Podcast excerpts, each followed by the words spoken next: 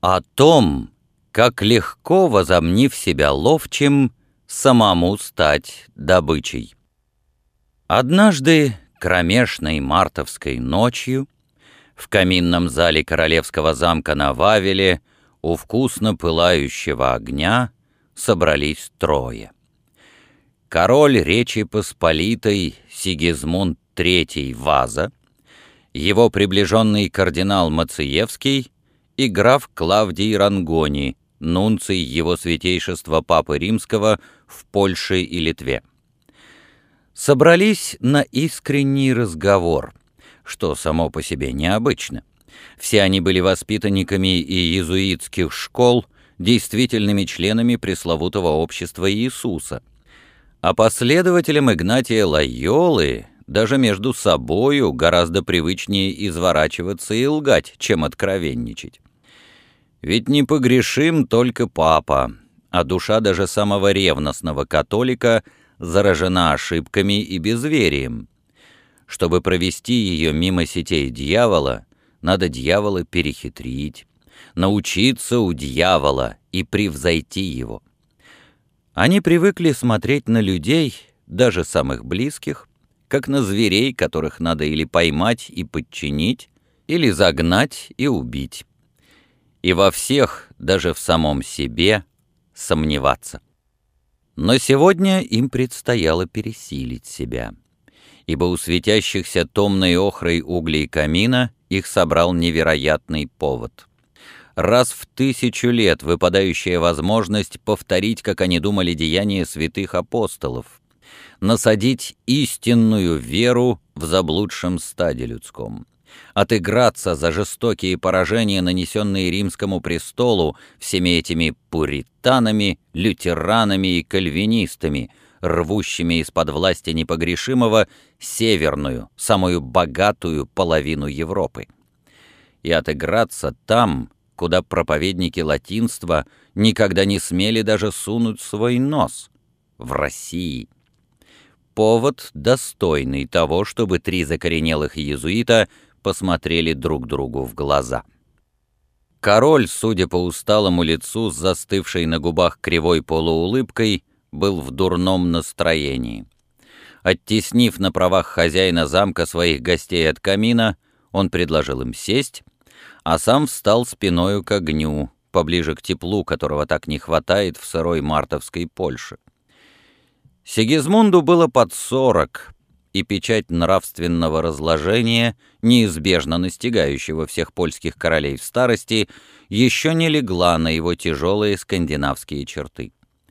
Лицо Сигизмунда, узкое, треугольное, с косо посаженными глазами, острым подбородком и большим прямым носом, выражало одновременно упрямство и хитрость. Швед по рождению, душою он был истинный поляк — соединив в себе мадьярское коварство Стефана Батория и нормандское благородство Густава Вазы. Именно этим, если не считать отдаленного родства с предшествующими королями, молодой принц и приглянулся Сейму, после того, как страшного Батория хватил удар в самый разгар приготовлений к очередному походу на Россию. Внезапно, но очень кстати, учитывая, что после гибельной для поляков осады Пскова война превратилась в мясорубку. Сигизмунду долго удавалось выглядеть баторием в глазах одних своих подданных, оставаясь вазой для других. И он правил счастливо, пока его не разоблачили. И первые не захотели иметь батория, не сдержанного вазой, а вторые вазу, не запятнанного баторием. Запутавшись в двуличии короля, поляки принялись яростно убивать друг друга в череде усобиц, прозванной Рокошем. Удержаться на престоле ему удалось лишь потому, что, отправившись грабить Россию, самые яростные бунтовщики сгинули в ее бесконечных просторах. Но это все предстоит позже. А пока Сигизмунд еще наслаждался теплом и всеобщей любовью — у очага, из которого разгорится пожар. Пригнувшись к жаркому пламени, король дрыгнул ногой в высоченном охотничьем сапоге и резко предложил. «Поговорим о России. За полчаса мы должны составить общее мнение. К полуночи приедут гетманы Замойский и Сапега. Увы, по законам королевства они решают больше, чем король. «Я верно понимаю, Ваше Величество», — уточнил небольшой человечек в черном монашеском одеянии, «э, «что речь идет о сокрушении империи зла и приведении русских схизматиков в лоно светоспасающей римской церкви».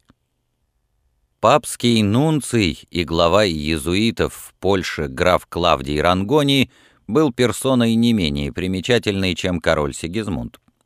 Внешне он походил скорее на немца, чем на итальянца.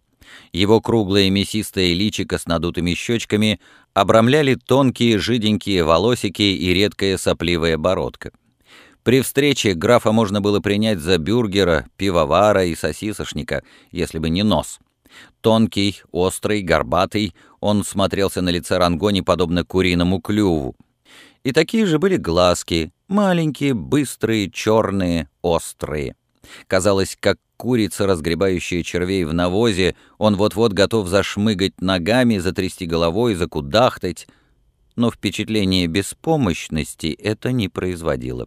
Напротив, в суетливой внешности иезуита Рангони проглядывал истинный итальянец, чистокровный, как отравительница Медичи, братоубийца Борджа и поэт коварства Макиавелли.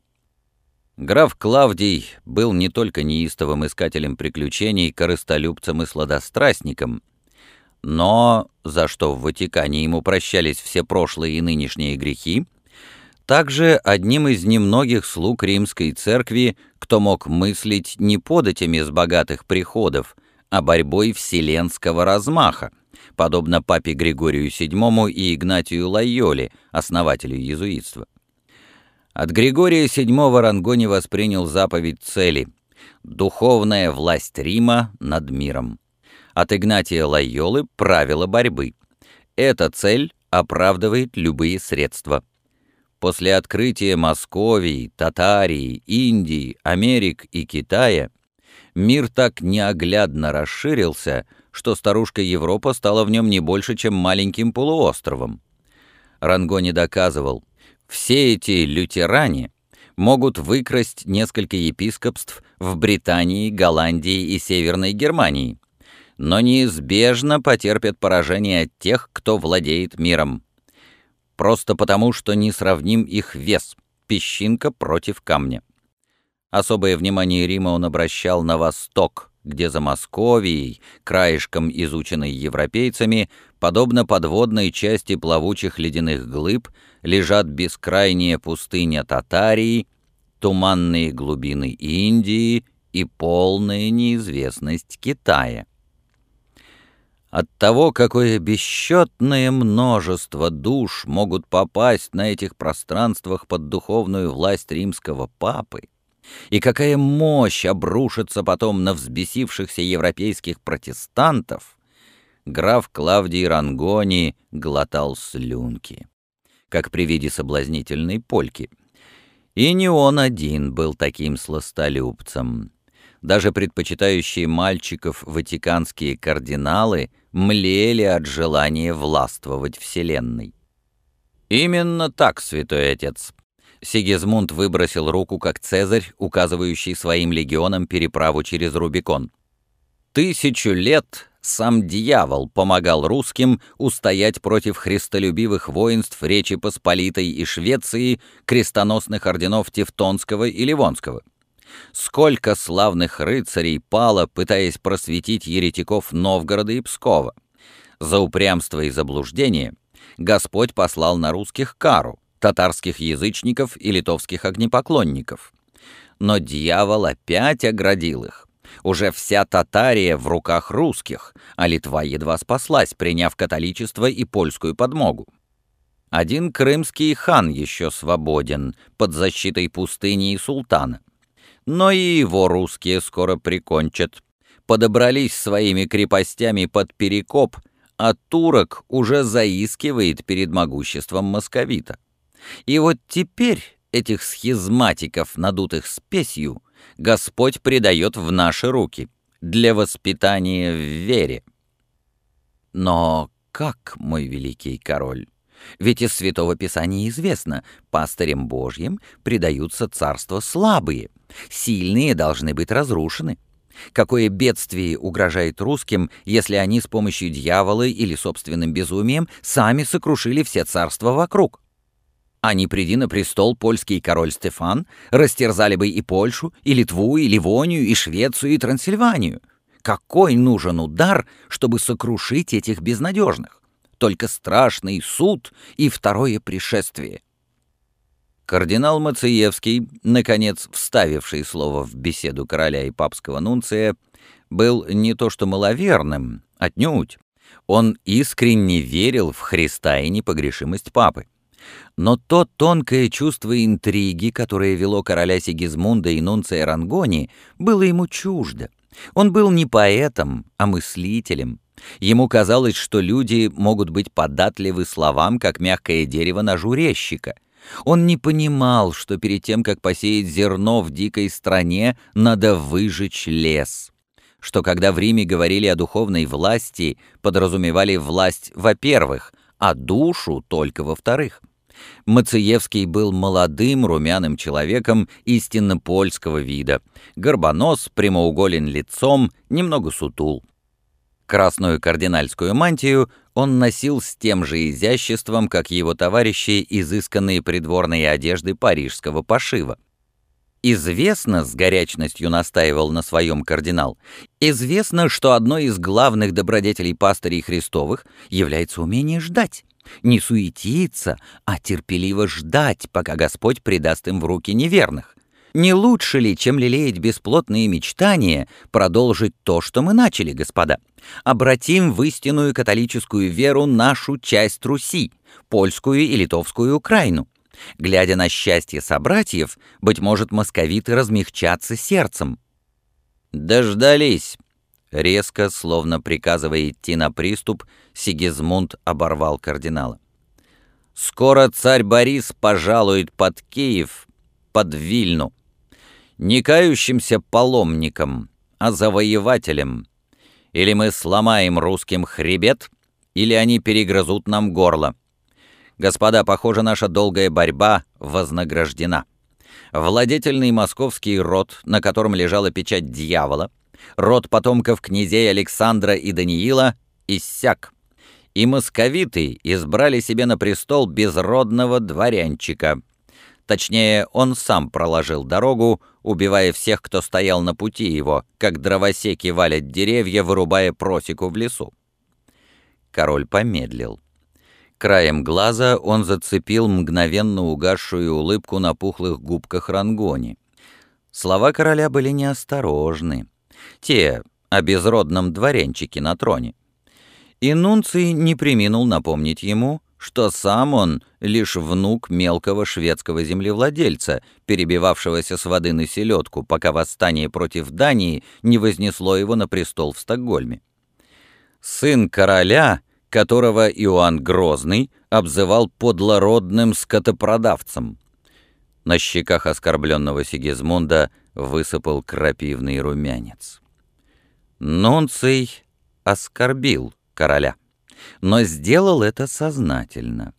Еще подвязаясь в ватиканских канцеляриях, он великолепно овладел мастерством провокации.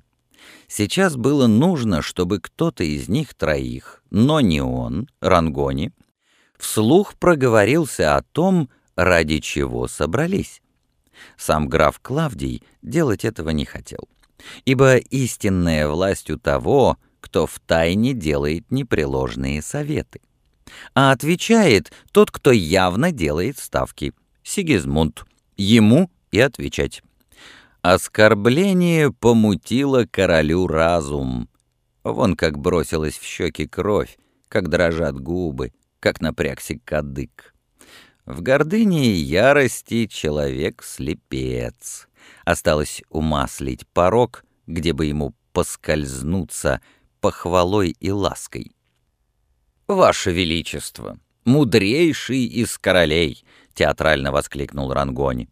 «Ибо вы руководствуетесь в делах государственных священным писанием, а там, мы все помним, сказано, Как бы ни было сильно царство, оно не устоит, если само в себе разделится. И если дьявол будет воевать сам с собою, легче будет его сокрушить. «Да-да», — подхватил Мациевский, — «московит на московита, запутавшись в своей жадности и в своей ереси». «Единственное, из-за чего могут биться московиты», — поправил кардинала король, — «власть». Если будут у них два, три, четыре царя, имеющих равное право на престол в глазах народа и знати, они не успокоятся, пока не перебьют друг друга. Видел бы король, произнося эти слова, изнанку лица Рангони. Нунций наслаждался своим торжеством. Теперь Сигизмунду ничего не оставалось, как только заговорить о воскресшем Дмитрии Угличском, о проходимце, о самозванце, мерзавце. Надо отдавать себе отчет. Но цель Боже, наконец-то сокрушение России! Я предлагаю, святые отцы, некуда было уже отступать королю, поговорить о появившемся в пределах Польши э, неизвестном. Он называет себя наследственным обладателем всей русской земли, сыном царя Иоанна Грозного, царевичем Дмитрием Угличским утверждает, что промыслом Божиим спасен от рук подосланных нынешним царем Борисом убийц и заявляет о готовности вернуть себе узурпированный Годуновым московский престол. Просит нашей поддержки. «Ценой земель и веры!» — восхищенно воскликнул Мациевский. «А чем еще он может расплатиться? Денег в русской казне мало». Три года подряд Господь бичевал схизматиков голодом и чумой. Они вымирают целыми городами. Говорят, пол Москвы закопали во рвах. А Москва побольше, чем Париж. «Да нам и не нужны деньги», — подхватил кардинал. «Что деньги? Получив их, мы не купим души, а захватив души, наверняка завладеем кошельками». «Осталось малое», — охладил пыл своего молодого товарища папский нунций устроить дело так, чтобы парня, кем бы он ни был, русские приняли как настоящего царя. Землями и верой он сможет распоряжаться только на престоле, и так, чтобы, взойдя на престол, отдал нам обещанное, а не воспользовался нами как простачками из эзоповых басен. Зная хитрость московитов, этого стоит опасаться в первую очередь. «Я полагаю», — задумчиво сказал король, что его можно принудить ко всему, если заставить подписать тайные кондиции, по которым ему будет предоставлена помощь.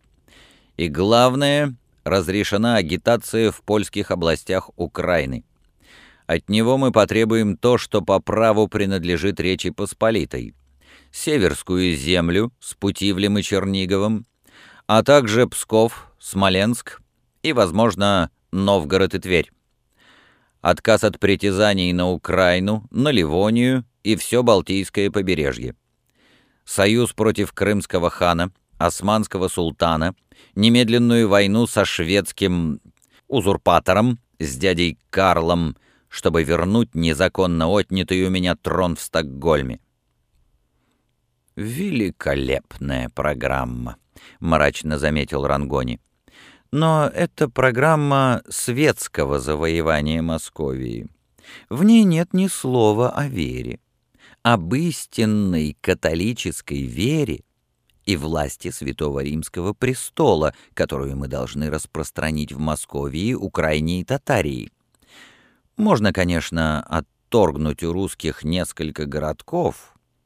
«Ничего себе городки!» — воскликнул король. Новгород, Псков, Смоленск стоят Кракова и Варшавы. Ольгерт, литовские князья, польские короли были в Смоленске и Твери, чуть не в Новгороде и Пскове. И что? Все, что Ваше Величество получит сейчас у русских, они отнимут у следующего короля, а у следующего за ним, поверьте, Варшаву и Краков.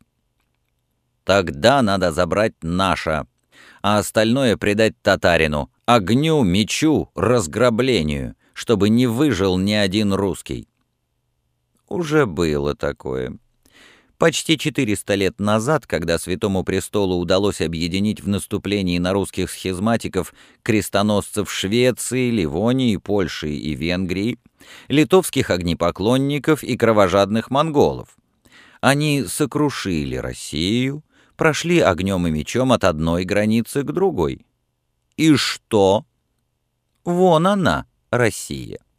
Москва теперь посильнее будет прежних Киева и Владимира. А что сталось с Татарией, Ливонией и Литвою, мы уже говорили. Польша и Венгрия сохранили кусочки Старой Руси, но Венгрия задыхается в объятиях султана. Польша... Хватка московского медведя, увидите, будет пожестче лап турецкого тигра. «И что предлагаете вы, граф Клавдий?» — поддержал растерявшегося короля Мациевский. «Умыть руки?» О нет! Вот теперь Нунций чувствовал себя на вершине. Он овладел их умами. О нет, мой король и мой кардинал! Я предлагаю завоевать всю Россию. «Это невозможно! Она неоглядна!» — подскочил король. «Пловец не может обнять море, утонет!» так и в России утонет Польша», — философски заметил Мациевский. «Если завоевывать оружием, я предлагаю забрать душу русских, покорить верой, втиснуть вашу реку в другие берега. И если для этого потребуется, не забрать у них Смоленск, а отдать им Киев. Дело, поверьте, того стоит». «Киев?» — Сигизмунд запрыгал, будто подпалил у камина бока. «Киев — это вы переборщили, Нунций!» Рангони ответил молчанием. Вот что значит стать господином положения. «Но в целом я вынужден согласиться». Успокоившись, Сигизмунд принял ту позу Октавиана Августа, милостиво дарующего Вселенную в обладание своим подданным, что подсмотрел в какой-то античной статуе. «Обладая головой и сердцем, обладаешь телом живым и полезным», — убедил себя Мациевский. Обладая рукой или ногой, похоже на расчленение трупа, возьмем с царька одно обещание — свободу строить латинские храмы в России — и русские толпою повалят в лоно Святой Церкви, кому охота губить душу, а их вера — неприкрытая дьявольщина». «Не повалят», — оборвал кардинала Сигизмунд. «Русские — отъявленные негодяи, народ упрямый и коварный. Им палец положишь в рот, отхватят руку по плечо, а то и вместе с головой. Условия должны быть сформулированы жестко. Вера значит подчинение их церкви апостольскому престолу в Риме, уничтожение их икон и церковных книг, венчание царей из рук назначенного папою епископа и... — улыбнулся король. «И...» — медовой лаской в глазах ответил ему Рангони. «И свобода деятельности богоспасающего ордена иезуитов». «И...» твердо закончился Гизмунд.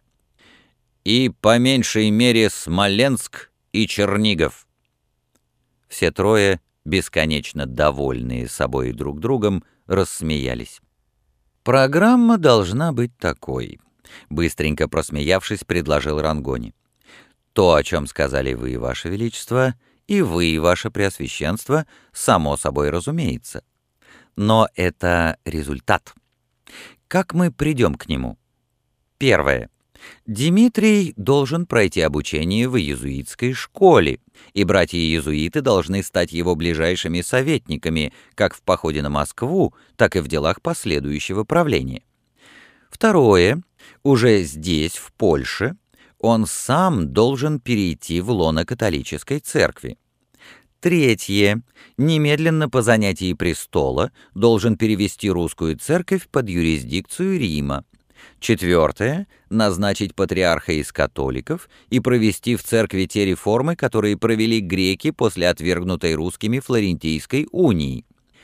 Пятое — постепенное замещение богослужения на русском варварском наречии богоугодной латынью и переделка русских церквей, похожих сегодня более на языческие капища, чем на Дом Христов. Прекрасно. Король вновь отвернулся к камину и бесстрашно протянул руки в огонь. Но если Смоленск и Чернигов означают войну за прекрасные земли и немалые доходы, что отнял у нас царь Иоанн столетия назад, и я готов отстаивать ее необходимость перед Сенатом и Сеймом, то ваши предложения, милый граф Рангони, означают просто немедленную смерть Дмитрия от самих московитов, как только они обо всем проведают. «Вот именно!» — неожиданно резко для своей обычной мягкости воскликнул Нунций. «Подписанные тайно. Ваши условия и мои будут гарантией, что Дмитрий исполнит обещанное, когда добудет престол. А пока пусть будет для русских истинным в их вере страдальцем за их страну. Для этого я и хочу получить его в иезуитскую школу. Если у несчастного юнца только одно лицо, мы быстренько вылепим ему второе, а чтобы совсем уж связать... «И есть прекрасное средство», — вдруг нетерпеливо встрял Мациевский. «Вернее, не бывает. Женить на польке, на знатной польке, полной гордыни и тщеславия. Ничто так не держит мужчину, как женщина». «Ого!» — воскликнул король. «Хороший вы придумали крючок для рыбы, святой отец». «Тогда», — лукавенько улыбнулся Рангони, — «у меня есть предложение по невесте». «Кто же?» — одновременно спросили Сигизмунд и кардинал с тем пылом, который всегда отличает поляков в чужих сердечных делах. «У Мнишка, сандомирского воеводы, есть дочь Марина, дальняя вам родственница, ваше преосвященство». «Марина!» — у кардинала заблестели глазки — подходит как никто». «Чучело в юбке», — засмеялся король. «Она ваша, святые отцы. Мнишек должен мне больше, чем стоит все его семейство на семь колен назад и на семь вперед. И суд еще не снял с него обвинений в краже драгоценностей покойного короля Сигизмунда Августа. Хотя я считаю, мой предшественник, упокой его душу Всевышний, скорее растранжирил их на женщин и выпивку. Мнишек очень годится. Подальше от границы, у Вишневецкого, боюсь, царь Борис просто выкрадет Дмитрия, или князь сам его поменяет на какую-нибудь русскую иконку. Во Львове, где Мнишек воеводой, осталось много разного отребья, которому некуда податься после того, как смерть короля Стефана распустила его войско. Пусть идут в Россию, нам спокойнее и Дмитрию подмога. «Да», — поддержал короля Рангони, — «у Вишневецкого царевича надо забирать» пока он занимается лишь тем, что хвастается приобретением перед окрестными панами, когда кичится своей знатностью, или перед их женами, когда тащит к себе в постель. «Промотает Дмитрия», — вздохнул Мациевский. «Поэтому вы, святые отцы, должны одарить его своей любовью и с положенными случаю назиданиями сопроводить в имение Сандомирского воеводы к его прелестной дочери. Для большего впечатления собеседников Сигизмунд недолго подержал паузу, затем трижды хлопнул в ладоши и провозгласил. «Дмитрий Иоаннович, князь Угличский, наследный царевич Московский». Прошло не более минуты, когда в дверях каминного зала еще не пришедшим в себя от внезапности нунцию и кардиналу, явился торжественно наряженный Дмитрий. По блестящим его глазам Рангони сразу понял, что перед ним самозванец. В лучшем случае человек, узнавший о своем царственном происхождении, без году недели. Но умный и пронырливый как черт. На лице царевича читалось, что он до мелочей понял все, о чем здесь говорили. и готов без лишних вокруг да около включиться в игру. Такой и нужен. В мыслях графа Клавдия не осталось ни малейших сомнений. Стараниями князя Адама Вишневецкого Дмитрий был наряжен в дорогое русское платье. Конечно, одежки этой далеко до настоящей царской, но выглядела она вполне пристойно. С порога царевич поклонился, пальцами в землю по московскому обычаю, каждому из присутствующих. Потом вкратчиво приблизился к королю, по-рыцарски преклонил перед ним колено, поцеловал руку. Рангони заметил, как приятно это Сигизмунду. Еще бы!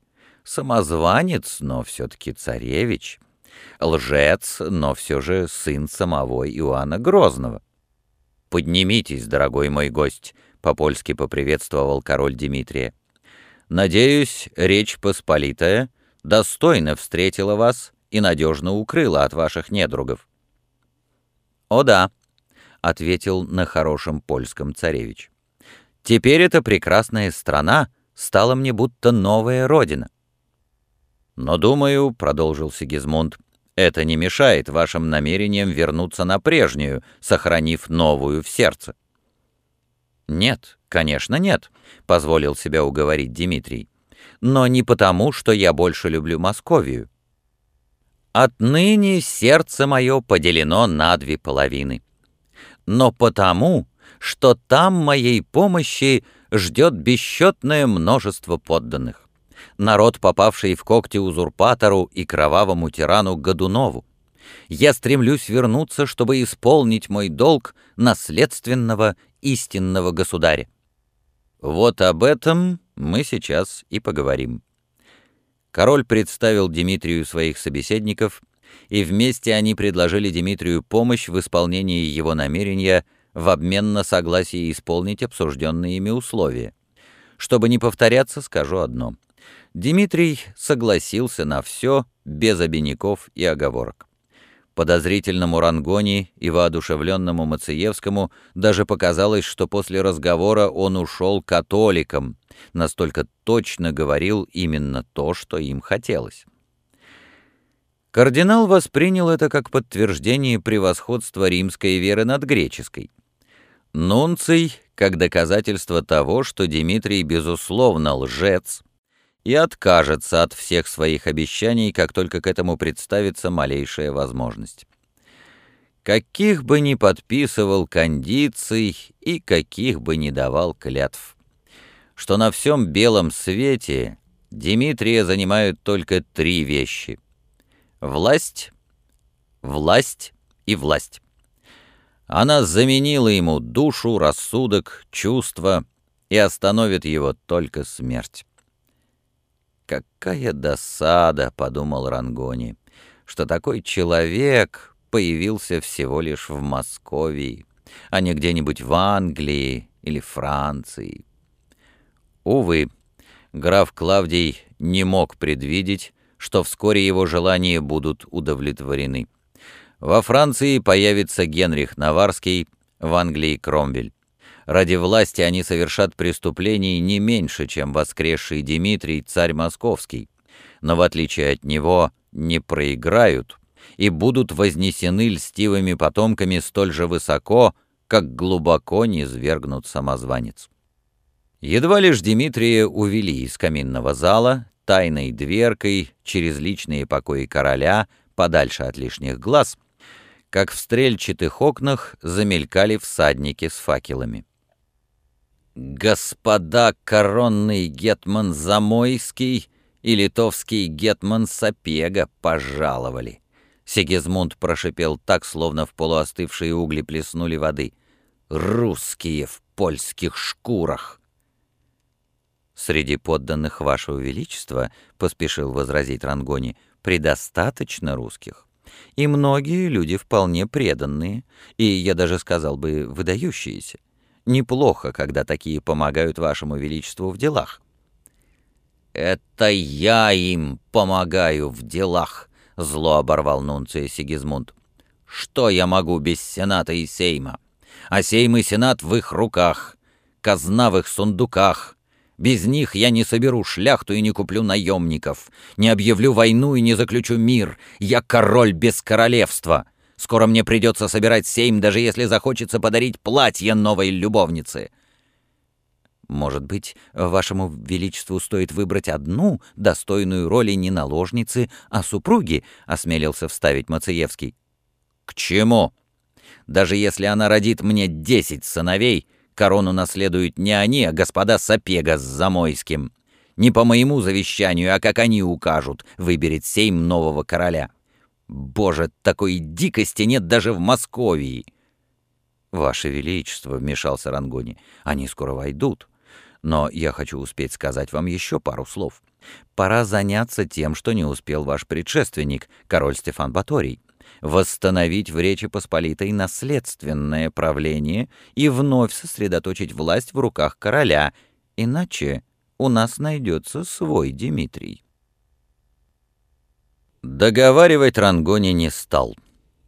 Не переодевшись в дорожной грязи с саблями на боку и пистолетами за поясом, в каминный зал вошли Замойский и Сапега, коронный гетман и великий канцлер двух половин Речи Посполитой, Польши и Литвы. Неглубоко поклонившись, гремя оружием и шпорами, они подошли к королевской руке, затем, совсем уж небрежно, Замойский отправился за благословением к нунцию и кардиналу. Канцлер Литовский не сделал и этого. Подобно многим соплеменникам, Сапега сам не мог понять, какой он веры — православный, католик или огнепоклонник. Из вежливости все ждали, когда разговор начнет Сигизмунд, и в зале воцарилось молчание. Лишь свежие подброшенные слугою дрова трещали в камине, отсчитывая назойливые мгновения. «Вы пришли в королевский дом, господа», — жестко начал король вооруженными с ног до головы, как в берлогу к негодяю.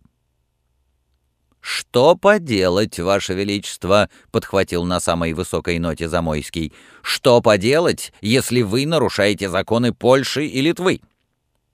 «И вы так полагаете, Сапега?»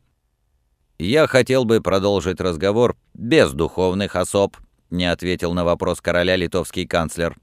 От Господа нам завещено разделять власть пастыря и власть кесаря». «Кесаря!» — с ударением повторил король. «А кесарь здесь я. Вы лишь мои советники, князья мирской власти. И мне угодно, чтобы в нашей беседе участвовали другие мои советники, князья церкви».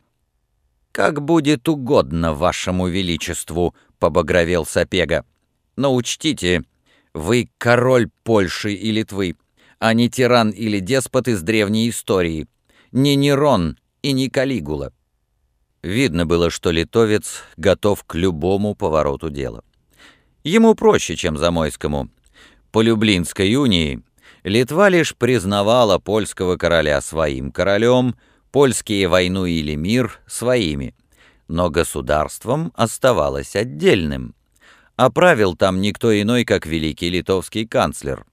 И Сапега не упускал возможности подчеркнуть это. Зря его задирает Сигизмунд. Очень зря.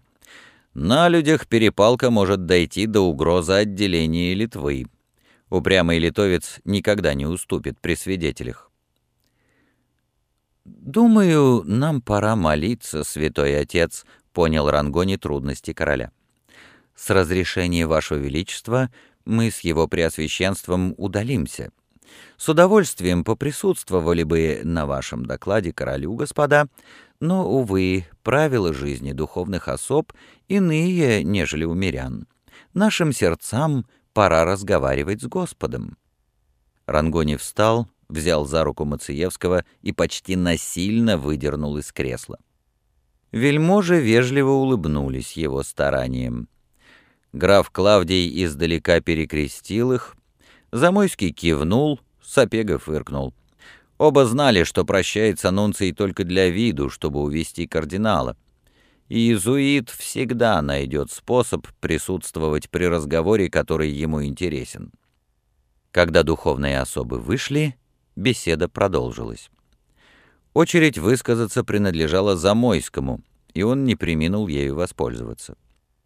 Нам достоверно известно, Ваше Величество, что вы намереваетесь принять участие в судьбе московского проходимца, именующего себя царевичем Дмитрием Угличским, сыном царя Иоанна Грозного».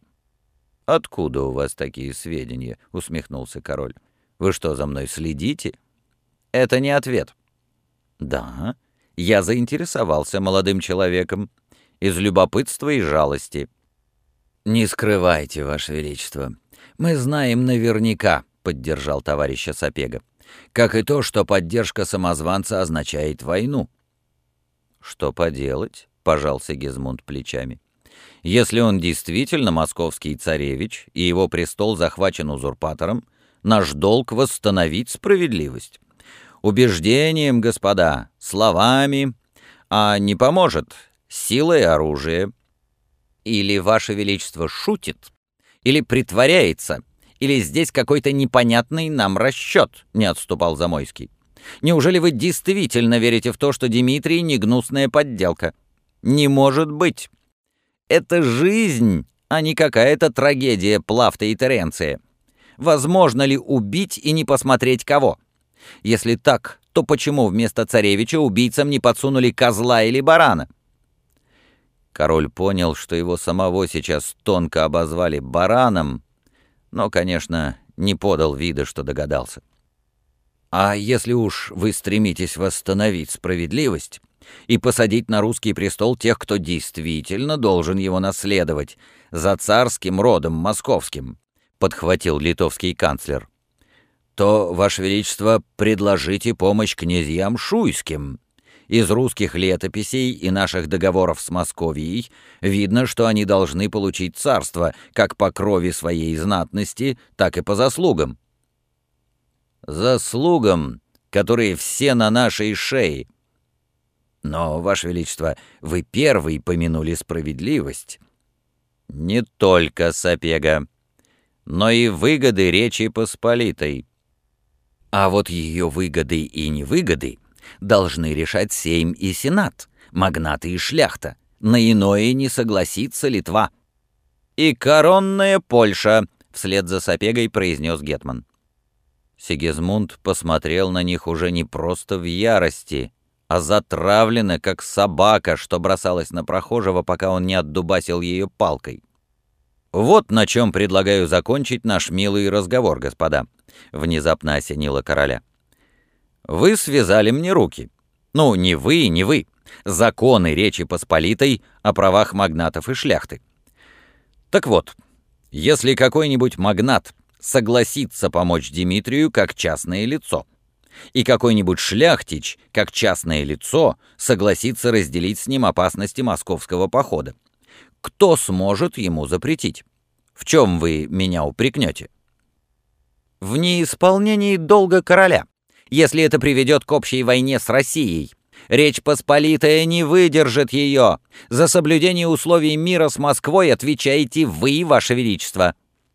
И я отвечу, разрази меня гром, отвечу, как и положено королю.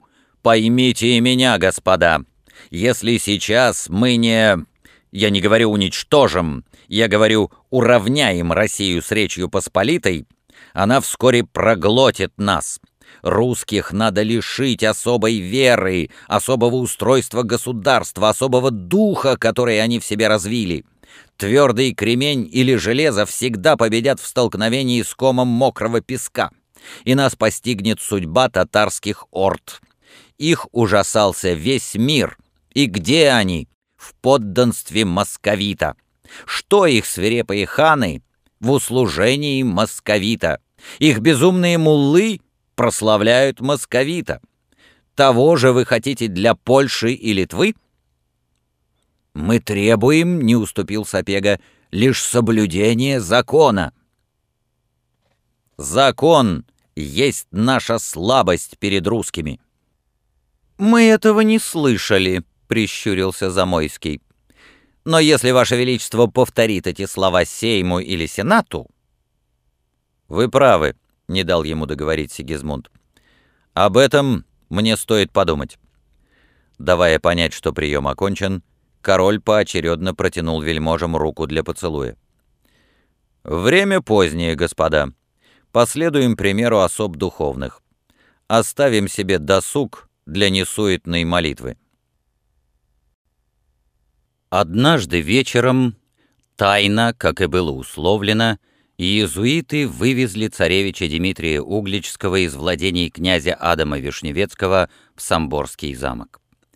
Его хозяин, львовский староста и сандомирский воевода Юрий Мнишек, один из могущественнейших магнатов Червоной Руси, принадлежал к тем нередким уже людям, что бесчисленно умножившись два столетия спустя, приведут Речь Посполитую, некогда одной из могущественнейших европейских государств, к упадку и позорному концу а древний престол ее королей, стоявший вровень с тронами Франции и Священной Римской империи, в отхожее место российской самодержицы Екатерины II, переделавшей его в стульчак. Среди завсегдатаев королевского двора имя Юрия Мнишка было окружено самыми невероятными росказнями. Но еще более невероятно, что на поверку многие из них оказывались не так уж далеки от правды — этот престарелый ко времени нашего повествования магнат начал блестящее и стремительное восхождение по придворной лестнице с того, что отличился перед дряхлым пьяницей и распутником Сигизмундом II Августом, последним из королей рода Егелонов. Сластолюбивый Август избрал угодливого Мнишка в друзья. Вместе они проматывали королевскую казну, закатывая невероятные пиршества и выписывая себе самых дорогих из продажных женщин Европы. Именно за эти заслуги Мнишек был пожалован воеводою в Сандомир и старостою во Львов. Когда по смерти короля оказалось, что пропали все коронные драгоценности, первым подозреваемым оказался Юрий Мнишек но обширные знакомства помогли ему завести расследование в тупик. Свою свободу Мнишек выменял на молчание о тех пороках, которые связывали вельможных мужчин и женщин с Сигизмундом Августом, о безудержном разврате на королевских оргиях. Именно там многие из них добыли себе деньги, земли, чины и почести. Женщины в постели короля — мужчины за бутылкой и карточным столом. Мнишку ничего не стоило явить это грязное белье белому свету, поэтому даже те, кто искупил неизменные безумства с Августом в кровавых безумствах Батория, продолжали побаиваться сандомирского воеводу. Магнату удалось не только ускользнуть невредимым в истории с драгоценностями, но и заполучить в управление богатые королевские поместья в Самборе. Доходы с них Мнишек, вынужденный покрывать огромные долги, задолжал королю безнадежно. Дурная слава его гремела по речи Посполитой. Проходимцы и авантюристы всех мастей так и липли к нему. Замок Мнишка был вечно полон тем отребьем, что давно продало жидовским перекупщикам честь, родителей и отчизну — а теперь искала случая продать дьяволу душу. По дорогам, безумствующей в религиозных войнах Европы, подобной сволочи слонялась без числа. Не менее примечательна была и единственная дочь Мнишка, Марина. Подобно отцу, девушка отличалась необузданным нравом и склонностью к неприглядным приключениям. Внешне Марина была откровенно некрасива. Так, как бывают некрасивы польки в своей стране, наделенные, как говорят знатоки, красивейшими женщинами на свете. Некрасиво, завистливо и зло. Что не дано природой, пыталась заменить интригой. Умом и хитростью захватить влияние при дворе и внимание мужчин — которые доставались другим женщинам за игривые глазки и соблазнительную ножку. Только власть могла помочь ей в этом, и Марина стремилась к власти, не зная преград. Это стремление многих отталкивало от нее, но многих и привлекало. Маленькие прозрачные глазки под несуществующими бровями — узкие бесцветные губы с хорошо заметной над ними щетинкой, выпученный, как у карлицы, лоб и заостренный, как турецкий башмак, подбородок, носик куриным клювом и жиденькие серые клейкие волосики — все это непонятным образом притягивало мужчин. Тех немногих, что связаны с их обладательницей духовным родством. Влечение к Марине Мнишек было подобно проказе, подобно подучей, как дьявол никогда не испытывает недостатка в жертвах, так и Марина едва явилась во всех своих прелестях при дворе, не знала от поклонников отбою. Говорят, одним из тех, кто не устоял перед нею, был сам Сигизмунд Ваза. Благодаря шведскому упорству король выпутался из ее сетей. Но вспоминала дочери львовского старосты всегда с содроганием. Именно поэтому Юрий Мнишек часто посылал ее просить об отсрочке долгов. И она неизменно ее получала. Если другие женщины добывали подобное, как правило, на утро, то Марина, не дожидаясь вечера. Король панически боялся дать ей повод провести с ним ночь. Мы никогда не услышим сокровенной исповеди Сигизмунда — о том, зачем он затеял все это предприятие с воскресшим Дмитрием.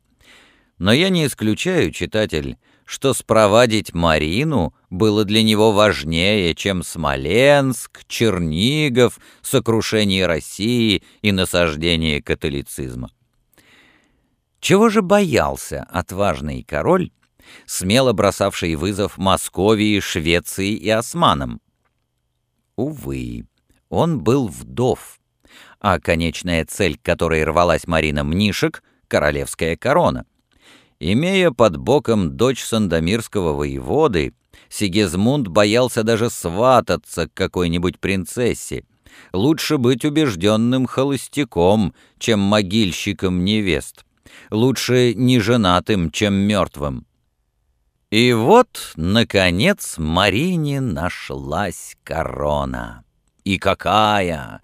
Царский венец России. Сигизмунд Богу молился на Дмитрия и сводящих парочку иезуитов. Первые две недели с переезда царевича в Самбор молодые люди виделись нечасто, мельком. Они искоса изучали, осторожно прощупывали друг друга.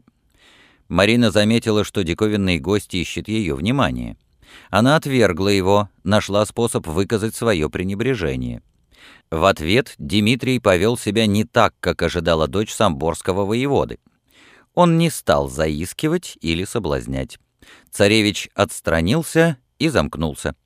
Она увидела, что, несмотря на хмурый нрав, ему нравится успех у легкомысленных провинциалок, и порой он принимает их ночные подношения. Но ее старательно избегает. Марине стало завидно. Дмитрий оказался вовсе не ряженым шутом, очередным безумством Вишневецкого, глупой выдумкой короля и иезуитов. Поиграют и выбросят. Нет, он вел себя как человек в собственной душе, безусловно верящий, что является истинным царевичем Дмитрием, и не желающий уступать эту веру даже ради временного успеха. Марине захотелось разгадать загадку, завладеть игрушкой. К достижению цели она приступила со всей своей расчетливостью. За две недели о Дмитрии было собрано все известное в Польше и на Украине. С дотошностью инквизитора Марина исследовала каждый его шаг, все имена и маски, которыми он прикрывался, все его признания и похвальбы. Каждый, кто ходил у него в приятелях и попутчиках, деньгами или угрозами был принужден к откровенности. Из соседних с Украиной областей России в Самбор доставили все, что было известно о царевиче Дмитрии, о его жизни, убийстве и предполагаемом чудесном спасении, его внешности, особых приметах и привычках, а также списки с разыскных дел, заведенных в разбойном приказе на всех предполагаемых самозванцев, в том числе и на чудовского монаха Григория Отрепьева. Марина приказала допросить тех мужчин, что помогали ему одеваться, мыли и стригли, тех женщин, что делили с ним постель или случайный темный уголок. По их словам, она сама составила описание тела своего гостя и необычных замеченных у него вещиц. Наконец, дочь самборского воеводы приказала установить за Дмитрием круглосуточное, неотрывное наблюдение. В общем, спустя две недели Марина знала его так, как он сам себя не знал, и точно, как аптекарь вес лекарства, высчитала ценность царевича. Осталось с ним объясниться. И случай не замедлил представиться. Охота. Как многие знатные женщины своего времени, Марина любила эту опасную забаву не меньше, чем мужчины. Сегодня была объявлена охота на кабана, зверя скрытного, шустрого и свирепого. Облава разметает охотников по дебрям и овражкам, которых так много во владениях Мнишка, и доставит необходимое замыслом его дочери уединение. Собаки и слуги подняли вепря в лесочке недалеко от окраины Самбора. Погнали. Подоспевшие охотники стреляли по нему, но лишь подранили. Рассверепевший зверь выпустил внутренности нескольким псам, распорол ногу одному из ловчих и бросился в чащу. Свора погналась следом. Охотники едва успевали за лаем. Одежда на многих была в клочья изодрана в погоне, лица расцарапаны в кровь. Наконец, Сикача удалось загнать во вражек, обрывающийся к небольшой, но бурной в половодье речушке. Кабан бросился к воде прямо с крутого обрыва. Прикрывая задуманную переправу, в кустах у берега он затеял свалку с собаками. Преследующим его всадникам пришлось объезжать крутой берег по дну овражка, затем пробираться вдоль речки среди полузатопленных кустов. Охотники потеряли время, немного и вепрю идет. Отчаянные головы, побросав коней, с ножами и пистолетами на перегонки бросились под откос прямо на клыки страшного зверя. Подраненный вепрь опаснее, чем хороший стрелок, вооруженный мушкетом. Пуля одна, заряжать долго, а зверь бьется неистово до последнего вздоха. И даже опаснее, чем умелый боец с саблей или копьем. Клыки сикача острее любого лезвия, сделанного человеком, а тело проворнее человеческих рук. Но смельчаки забыли об опасности. Хмель погони одурманил их, каждый мечтал только о том, чтобы отнять у других добычу — страшную кабанью голову. Во время погони Дмитрий, царевич московский, был одним из первых. Среди тех отчаянных он не поскакал догонять зверя по оврагу и речушке, а, бросив коня, ринулся вниз, прямо к месту схватки вепря с собаками. С обрыва Дмитрий скатился в кусты. Собаки лаяли и визжали где-то внизу. Он бросился к берегу, невесть как добравшийся сюда всадник преградил ему дорогу. Царевич попытался проскочить стороной, но всадник нарочно ставил коня так, что, как ни пытался Дмитрий, спуститься к ручью не мог. Уже когда они остались одни, а все остальные охотники исчезли за кустами, царевич догадался поднять глаза. На коне перед ним, с ружьем в руке и ножом за поясом, по-мужски — сидела дочь сандомирского воеводы. «Сударыня, посторонитесь, вы лишаете меня добычи!» Таков был хвостик той бесконечной череды ругательств и проклятий, которыми готов был разразиться Дмитрий, но благоразумно проглотил. Горцуя перед царевичем, Марина рассмеялась. Звонко, разгоряченно. В ногах ее великолепного коня Дмитрий сам был похож на вепря — приземистый, широкоплечий, с толстой короткой шеей и маленькой круглой головой, покрытой жесткими рыжеватыми волосами. В его крошечных глазках, толстых губах и широком расплюснутом носе читалась свирепость. Марина млела от восторга. «Моя добыча!» «Дмитрий!» — воскликнула она. «Разве дело царевича стрелять и колоть? Слуги и подданные принесут вам зверя. Добыча хороша, когда берешь ее своими руками. Особенно престол, зверь и женщина. Зверей много в окрестных лесах, Дмитрий. Обратите внимание на первое и последнее». С этими словами Марина бросила ружье и, спрыгнув с коня, попала в руки царевичу. Тесное это объятие, бывшее сперва необходимой вежливостью, быстро превратилось в недопустимую вольность. Марина попыталась вырваться, но Дмитрий держал ее прочно. Мощные руки царевича стиснули девушку, как железные обручи. Его губы были болезненно напряжены, но глаза смеялись. Наверное, и он считал Марину своей добычей. Почувствовав, что уже не может сопротивляться и вскоре онемеет в объятиях Дмитрия, Марина рванулась, ударила его коленом в бедро, локтем в лицо, вырвалась, отскочила. Потирая ушибленную щеку, царевич, нисколько не растерявшись, произнес. «Что же вы хотели, преграждая мне дорогу, прекрасная амазонка? Уединение?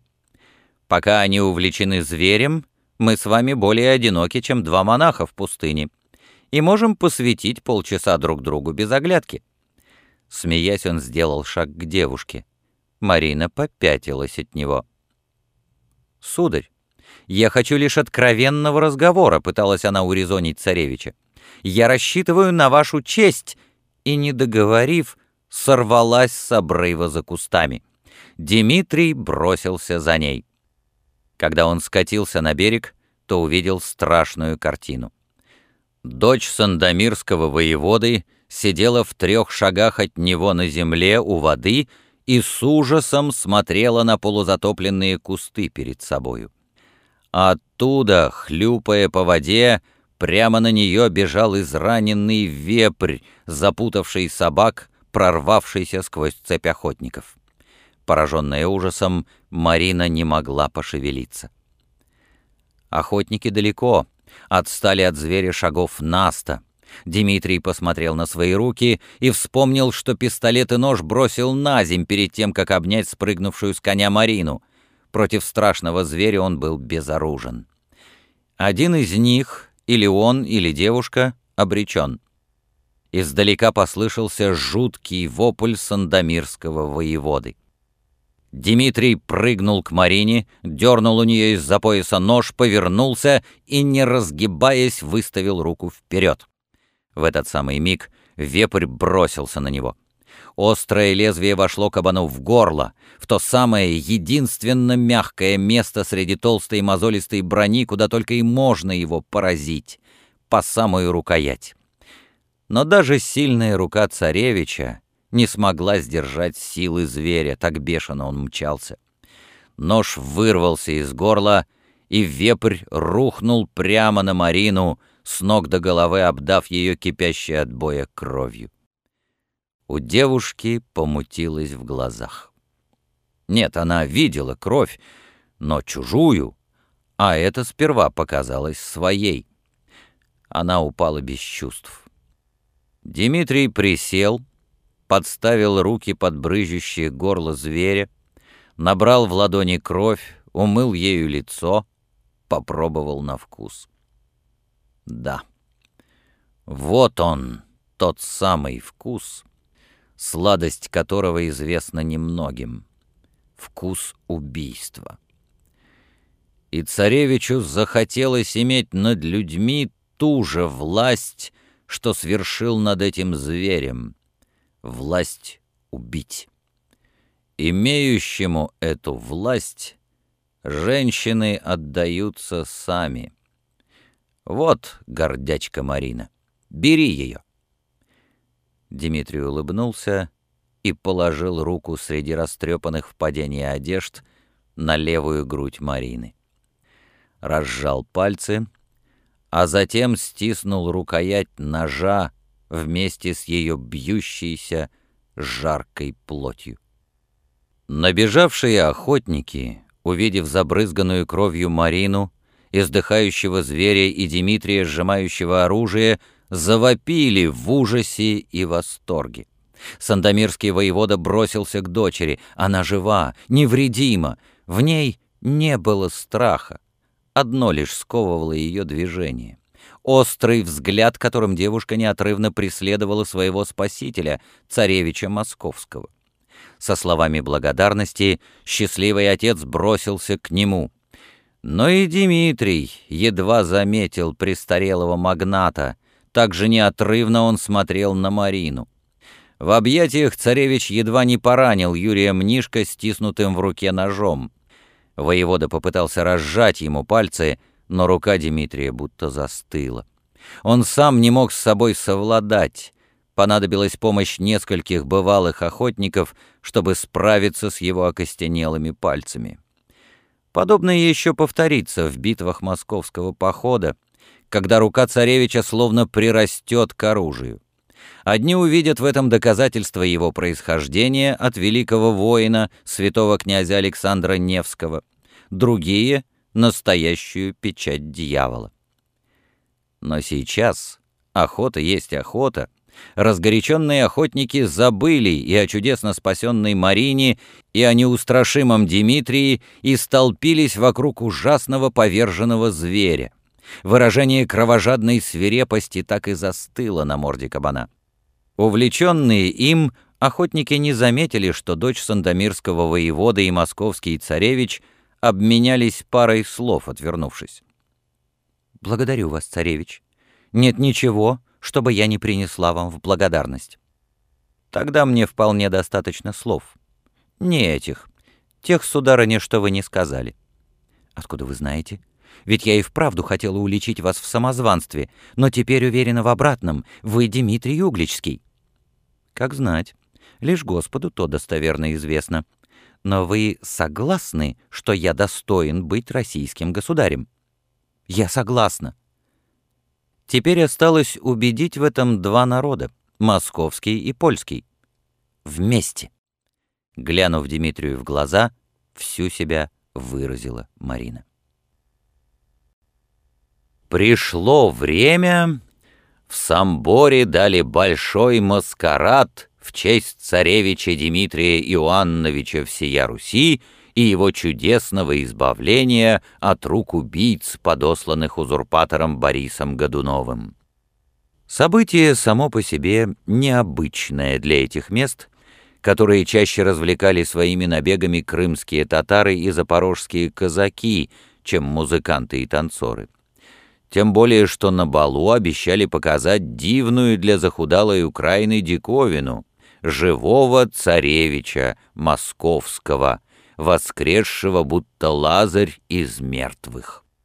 Поговаривали, в самый разгар празднества, если не объявят вслух, то явно дадут понять о помолвке Дмитрия Ивановича и дочери самборского воеводы. Юрий Мнишек — авантюрист, кутила и развратник, вор, промотавший коронные драгоценности и доходы с Червоной Руси, станет зятем величайшего самодержца. Событие столь же невероятное, как если бы на завтра сообщили, что турецкий султан крестился вместе с гаремом и янычарами. Шляхта съезжалась в Самбор тучами с женами, сыновьями и дочерьми, предвкушая невиданные удовольствия.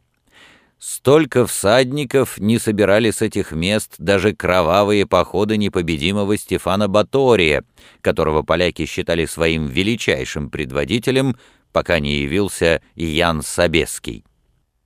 Костюмы и маски большинства гостей были ужасны. Воображение их оказалось столь же убогим, как и жизнь. Мало кто придумал больше, чем нарядиться турком, татарином, московитом или цыганом. Бал напоминал скорее Вавилон, чем изысканные маскарады при дворах французских и испанских. Лишь высшая знать догадалась затянуть свою буйную польскую душу в корсеты и камзолы дорогих одежд, в тесные шляпы и узкие полумаски, шитые серебром. Пока шляхта пировала в садах, разрубая жареных быков саблями и плясала под оглушительные, как трубный глаз, литавры, вельможи собрались отдельно, в лучшем зале воеводского дома, вокруг утонченных тосканских вин и творений парижского повара, нарочно выписанного Юрием Мнишком по этому случаю из Варшавы. Их внимание, как и всех собравшихся на бал, особо привлекали двое. Невысокий широкоплечий молодой человек, наряженный странствующим рыцарем в духе модной тогда повести о похождениях Бово Датона, и щуплая девушка в розовом испанском платье и узкой красной полумаске, наряженная... Она и не пыталась скрыть своего имени. Марина Мнишек. Намек странствующего рыцаря прозрачен. По сюжету повести некий принц потерял наследственную корону происками вельмож и через многие странствия, обретя дружбу и любовь, силой и умом вернул ее себе. Царевич Московский. Повторится ли эта сказка для Дмитрия и Марины? Невдалеке от странствующего рыцаря и испанской принцессы в полголоса беседовали двое. Темноволосая смуглая красавица, ряженая цыганкой, и молодой человек в костюме бродячего поэта. Лица свои они надежно скрыли в полумасках. Зная друг друга наперечет, собравшиеся за столом могли бы догадаться путем исключений, но цыганка и поэт были явно чужими здесь. Конечно, раскрыть их тайну ничего не стоило, ведь в зал не пускали людей случайных. Но гости отмахнулись от нее. Гораздо больше всех тайн на свете им не терпелось узнать, что происходит между Дмитрием и Мариной. Отмахнулись? И зря. Ибо не улыбка московского царевича и не глаза его избранницы — а приглушенные слова неизвестных могли пролить свет на происходящее, хотя и были исполнены загадок. «Милая цыганочка», — улыбнулся поэт, подливая собеседнице вино, — «что-то прежде не видал я вас в наших краях. Люди моего племени — скитальцы. Сегодня здесь, завтра далеко. Лишь перелетные птицы и ветер могут узнать нас, но, думаю, и поэтам приходится странствовать, пока найдутся стихам благодарные слушатели. Назовите свое имя, красавица. Один из стихов я готов немедленно вам посвятить. У цыганок столько имен. Одно для чужих, другое для своего табора, третье для любимого, четвертое для Бога, пятое... Не стану все перечислять. Но ведь и стихи частенько пишутся под выдуманными именами. То стихи, Моя жизнь, стихи и музыка, крики птиц и стоны ветра, песня... Вы правы. Кто на этом свете связан именами? Только короли. Власть им дается именем. Если хочешь стать королем... Что делает поэт, если сам не может написать, как Гораций? Подпишется Горацием. Что сделает тот, кому рождением не дано царствовать? Назовется именем короля — вот что делают с людьми имена.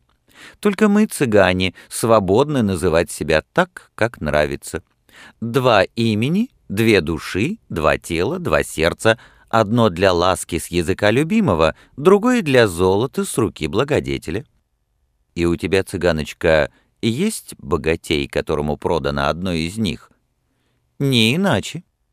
И заветный возлюбленный для другого? О, конечно. Что тогда гонит тебя в странствие, полное опасностей? Жажда свободы, огонь жизни, что гонит по небу падающую звезду? Звезды сгорают, звезды светят. Поэт, как иначе разорвать мрак на пути возлюбленного, как уберечь его и обрести невредимым навеки? Только сгорать и светить. Значит, не только жажда свободы, Твоему возлюбленному что-то угрожает. Никак в этом замешан твой благодетель. Ревнует? Страшно, но не к любви. Благодетель мой женщина, ревнует к моему ремеслу.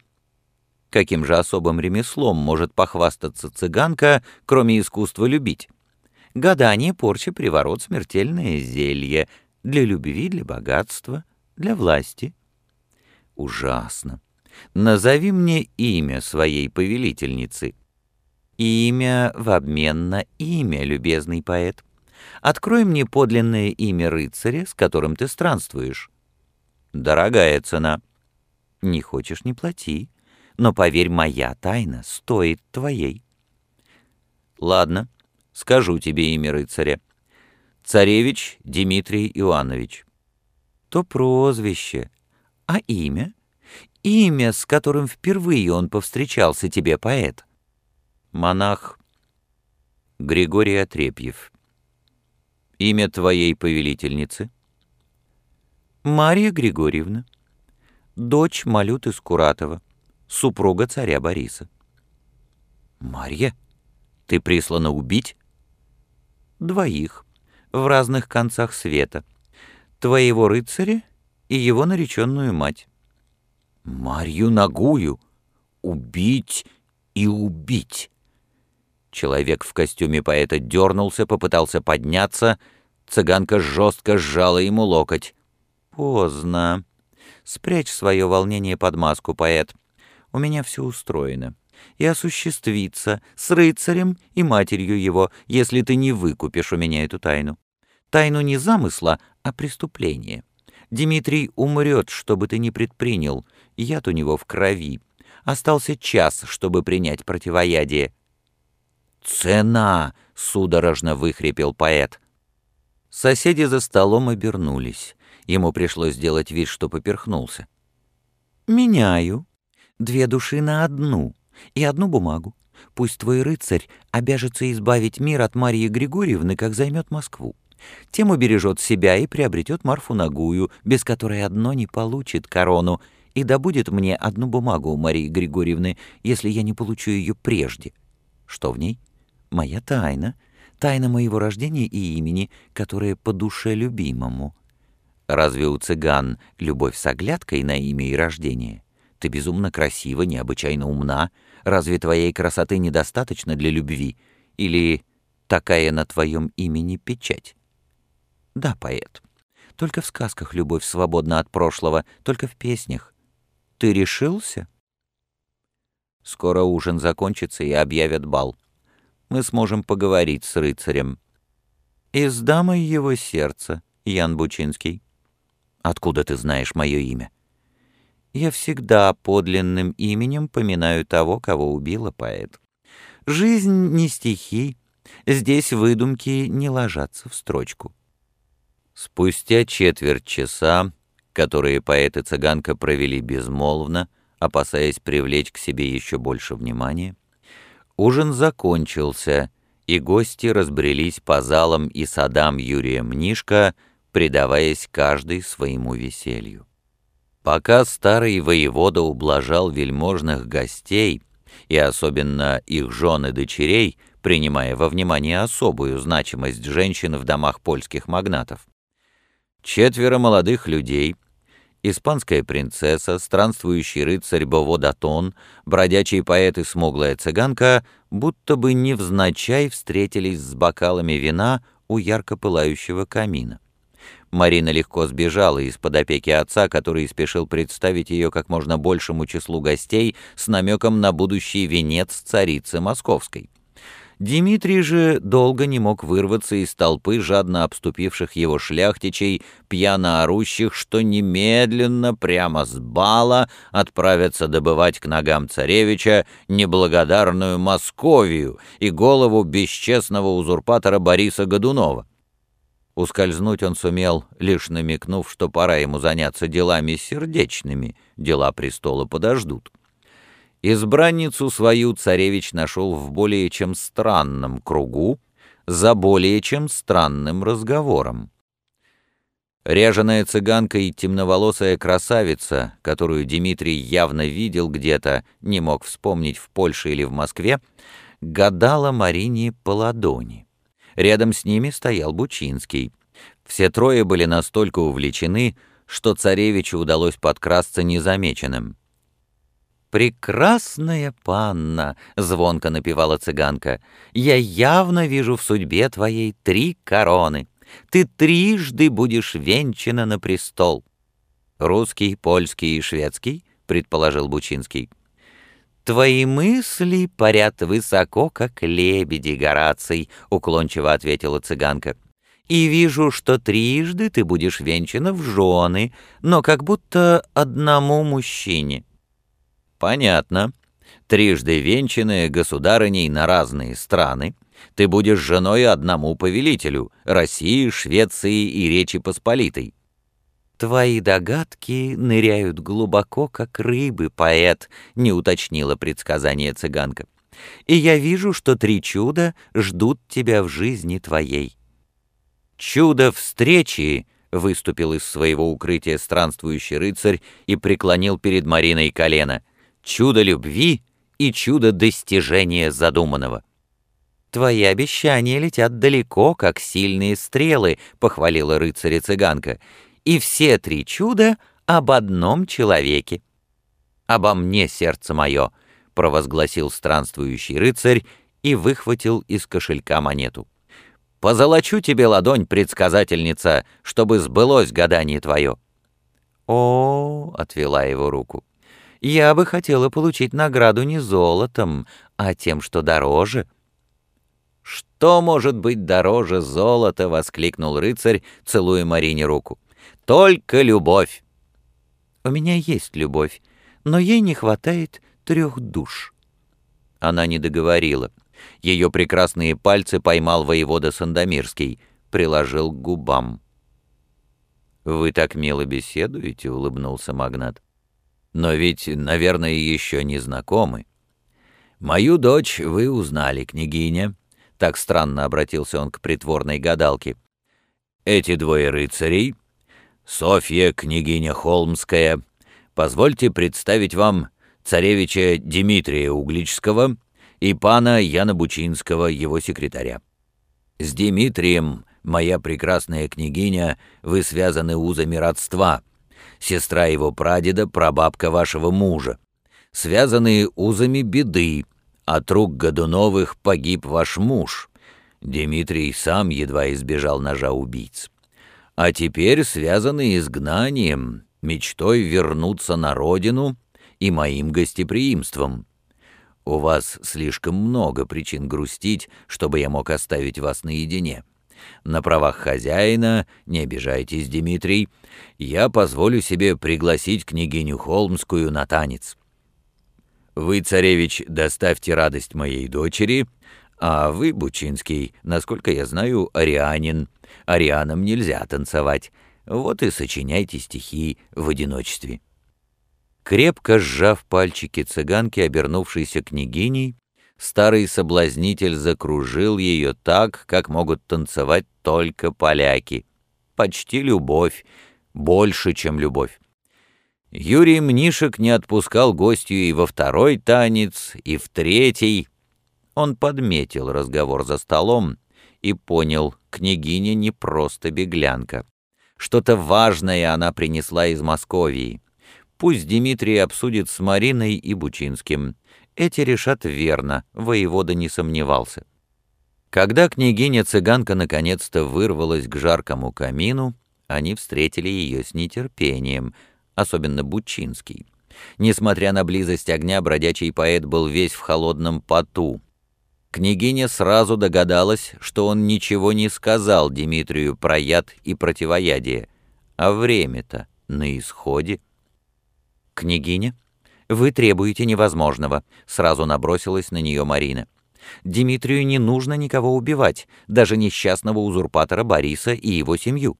Царевич — наследник по рождению. Он берет свое, то, что отдали Годуновым ошибочно, по неведению, и Годунова можно судить только за покушение в Угличе, но царство он хранил достойно, ему бы простить угличское дело.